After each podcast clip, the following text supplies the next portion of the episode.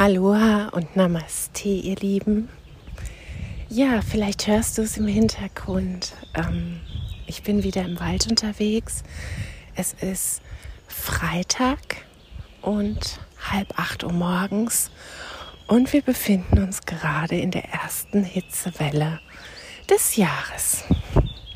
Und irgendwie ähm, habe ich gedacht, ich kann das als Thema wählen, weil die Hitze mir unheimlich schwer fällt.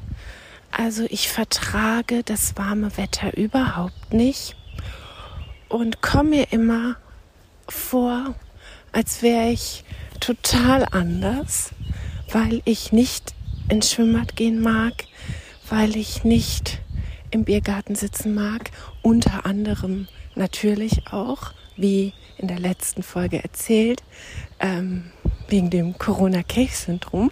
Aber auch wenn äh, Corona vorbei wäre, ähm, wirst du mich ähm, bei diesen äh, Temperaturen tatsächlich tagsüber nirgendwo finden, wenn ich denn dann nicht zu Terminen muss.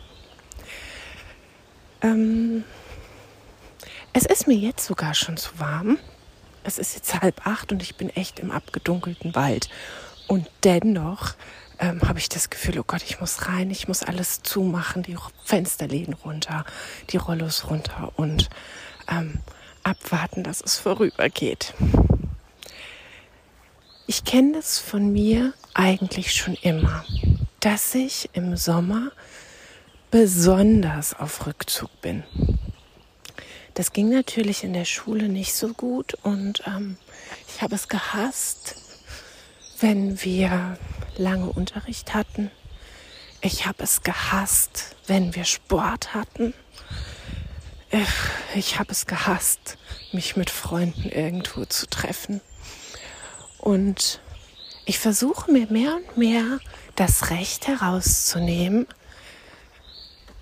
mich rauszuziehen aus solchen ähm, gesellschaftlich anerkannten Verbindlichkeiten, so wie abends ein Glas Wein draußen trinken. Wenn der ganze Tag schon so heiß war und es so aufgeladen ist, dann schaffe ich es an den meisten Tagen nicht, abends vor die Tür zu gehen weil ich einfach schon den ganzen Tag damit beschäftigt bin, meinem Körper ähm, die Erholung zu geben, die er in diesen heißen Zeiten besonders braucht. Und es geht dabei tatsächlich nicht nur um meinen Körper, der sich sehr gefordert fühlt, sondern auch ähm, meine emotionale Stabilität leidet sehr unter der Hitze. Ich kann schwer beschreiben, was das emotional mit mir macht, außer dass ich eben diese große, große Erschöpfung spüre, dass ich mich wahnsinnig ausgelaugt fühle. Natürlich ähm, kann man sagen, dass es mir so geht wie allen, weil die Nächte sehr tropisch sind, ähm, ich nicht besonders gut schlafe, ähm, ja, und dass der Körper einfach sehr angestrengt ist. Aber ich habe auch das Gefühl, dass meine emotionale Widerstandsfähigkeit bei der Hitze einfach nicht so gegeben ist. Und natürlich habe ich mir in den Jahren ähm, kleine Helfer, Dinge an die, an die Seite genommen. Und davon möchte ich vielleicht auch heute erzählen weil ich finde, alles, was gut tut in diesen heißen Tagen, darf sein. Und als allererstes möchte ich das drinnen bleiben, ähm, als absolute Unterstützung äh, ganz laut herausrufen. Ich möchte mich nicht mehr schlecht fühlen, weil ich drinnen bleibe. Es ist so ein, so ein Satz, der mir heute Morgen äh, durch den Kopf schoss, weil ich gestern schon wieder ähm, für mich entschieden habe, ich bleibe drin, ich bin im abgedunkelten Raum, Ich ähm, trinke sehr viel Minztee, lauwarmen und äh, dusche vielleicht auch zwei, dreimal am Tag und versuche wirklich nur Dinge zu tun, die mich nicht anstrengen. Ich weiß, dass Menschen, die arbeiten gehen müssen oder andere Verpflichtungen haben, das nicht so einfach können. Ich möchte das wirklich ähm, nochmal betonen, dass ich da ähm, in einer besonderen Situation bin, dass ich mir das Recht rausnehmen kann, zu sagen, ähm, ich bleibe mal einen Tag drin. Nichtsdestotrotz glaube ich, dass wir alle die Möglichkeit finden, den Alltag zu entschleunigen, wenn wir es denn dann brauchen. Es gibt natürlich auch Menschen, die drehen jetzt besonders auf und lieben das auch. Ähm, es sei ihnen gegönnt. Ähm, bei mir ist es nicht so. So, also ich gönne mir sehr viel Drinnenzeit. Des Weiteren habe ich jetzt verschiedene Sprays ausprobiert und ich muss sagen, ähm, dass mir im Moment Lavendelöle am ehesten helfen. Ich habe ein, ich sage gar keine Marke, ich glaube, da kommt jeder auf irgendeine Art und Weise ähm, zu diesen Dingen. Aber das ist ein Spray Basis ist Sesamöl bei mir, weil ich ein ayurvedisches Spray habe und ähm, das ist angereichert mit Lavendel. Und das sprühe ich mir jetzt so zwei, dreimal am Tag ähm, ins Gesicht und aufs Dekolleté und atme diese, diesen Lavendelduft ein und merke, wie gut mir das tut. Ja, was mache ich sonst noch? Ich versuche die Yoga-Praxis, die ich ja praktiziere, auf ein Minimum zu beschränken und manchmal auch gar nicht praktizieren. Also als Yogini ähm, war es für mich, auch das war für mich die Hölle, in heißen Sommermonaten ins Yoga-Studio zu gehen. Da ich ja generell nicht mehr ins Yoga-Studio gehe, fällt das ja weg. Aber ähm, auch das würde ich mir erlauben, heute nicht mehr zu machen. Also egal wie ruhig die Praxis, die Yoga-Praxis von der Yogalehrerin oder dem Yogalehrer angeleitet wurde, sie war für mich körperlich zu anstrengend. Und ich habe mich danach meistens nicht gut gefühlt. Das gleiche gilt für Sport. Ich gehe jetzt hier gerade im Wald spazieren und ich gehe wirklich in einem Schneckentempo und merke, dass mich das schon sehr fordert. Obwohl es hier wirklich angenehm kühl noch ist. Also, ich hab, mache kein Yoga, zumindest kein Yoga, in dem ich mich sehr viel bewege. Es kann schon sein, dass ich mich zu einer Meditation hinsetze oder ich Yin Yoga übe, aber da auch nur zwei, drei Asanas, keine ganz große Sequenz. Ähm, ich lege mich vielleicht hin zu einer Fantasiereise. Das mache ich, aber ansonsten praktiziere ich zurzeit keine Asanas. Was ich mir wünschen würde, was ich tue, was ich nicht tue, ist leichte Nahrung. Ähm, ja, ich merke, dass da eine Diskrepanz auftritt, äh, dass ich, wenn ich emotional belastet bin durch die Hitze von außen, ich zum Essen greife. Und zwar zum Essen, das mir nicht sonderlich gut tut. Ich bin in der Corona-Zeit da sehr tief reingefallen und ähm, habe auch, ich glaube, bestimmt acht bis zehn Kilo zugenommen in der Corona-Zeit, weil das irgendwie mich beruhigt hat und dass ich das wieder loslassen darf, das dauert wohl noch ein bisschen. Also, aber leichte Nahrung ist in meinem Kopf als ähm, Unterstützerin verankert. Also, oder ich versuche es gerade zu verankern, dass ich die, die wohltuende Nahrung ähm, bei so heißen Temperaturen als Unterstützerin sehe.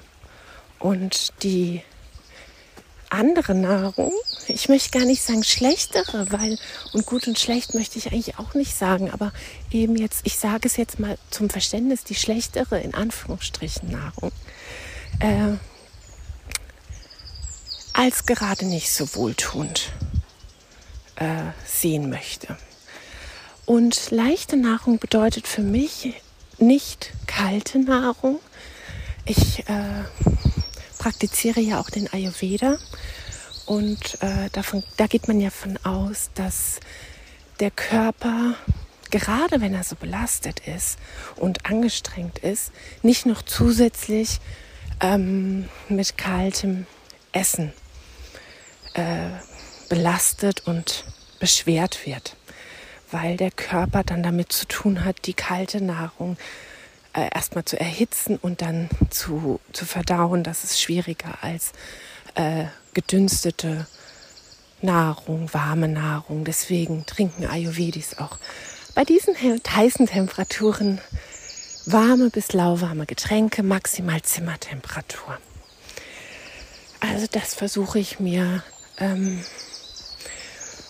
Gutes zu tun das ist so das, was ich gerade tue. Und ich versuche emotional den Stress auf ein Minimum zu reduzieren.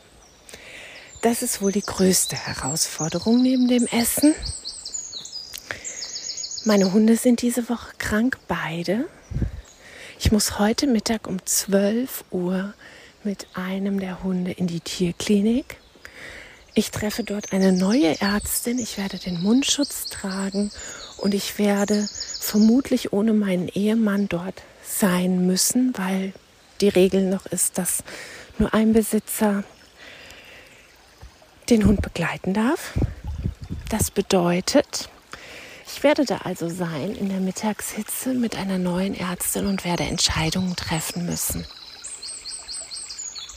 Das wird ähm, eine sehr große seelische Herausforderung, emotionale Herausforderung, körperliche Herausforderung. Und ich weiß, dass es so ist und ich versuche mir jetzt keinen Stress zu machen. Also nicht diese Gedankenspiralen zu denken, immer wieder, oh Gott, wie wird das sein? Werde ich die Tierärzte mögen? Ähm, durch den Mundschutz verstehe ich die Menschen nicht so gut. Ähm, hoffentlich ist er gut runtergekühlt.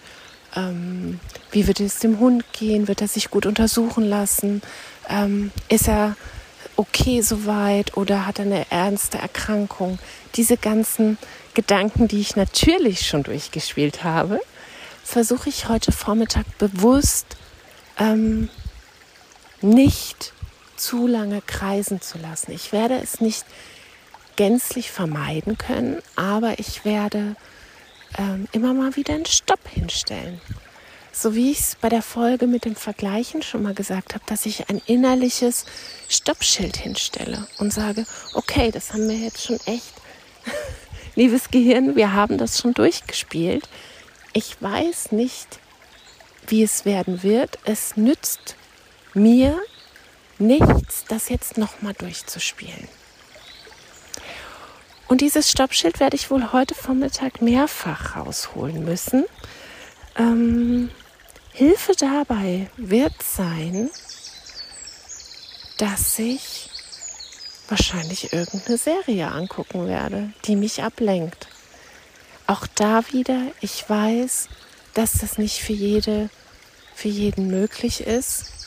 Ich kann es mir heute ähm, genehmigen und erlauben. Ich habe keine Termine heute Vormittag. Das heißt, ich werde mich im abgedunkelten Raum vor Netflix setzen und werde mir entweder eine schon bekannte Serie angucken, wo ich weiß, die tut mir besonders gut. Also ich glaube, das ähm, wird meine Wahl sein.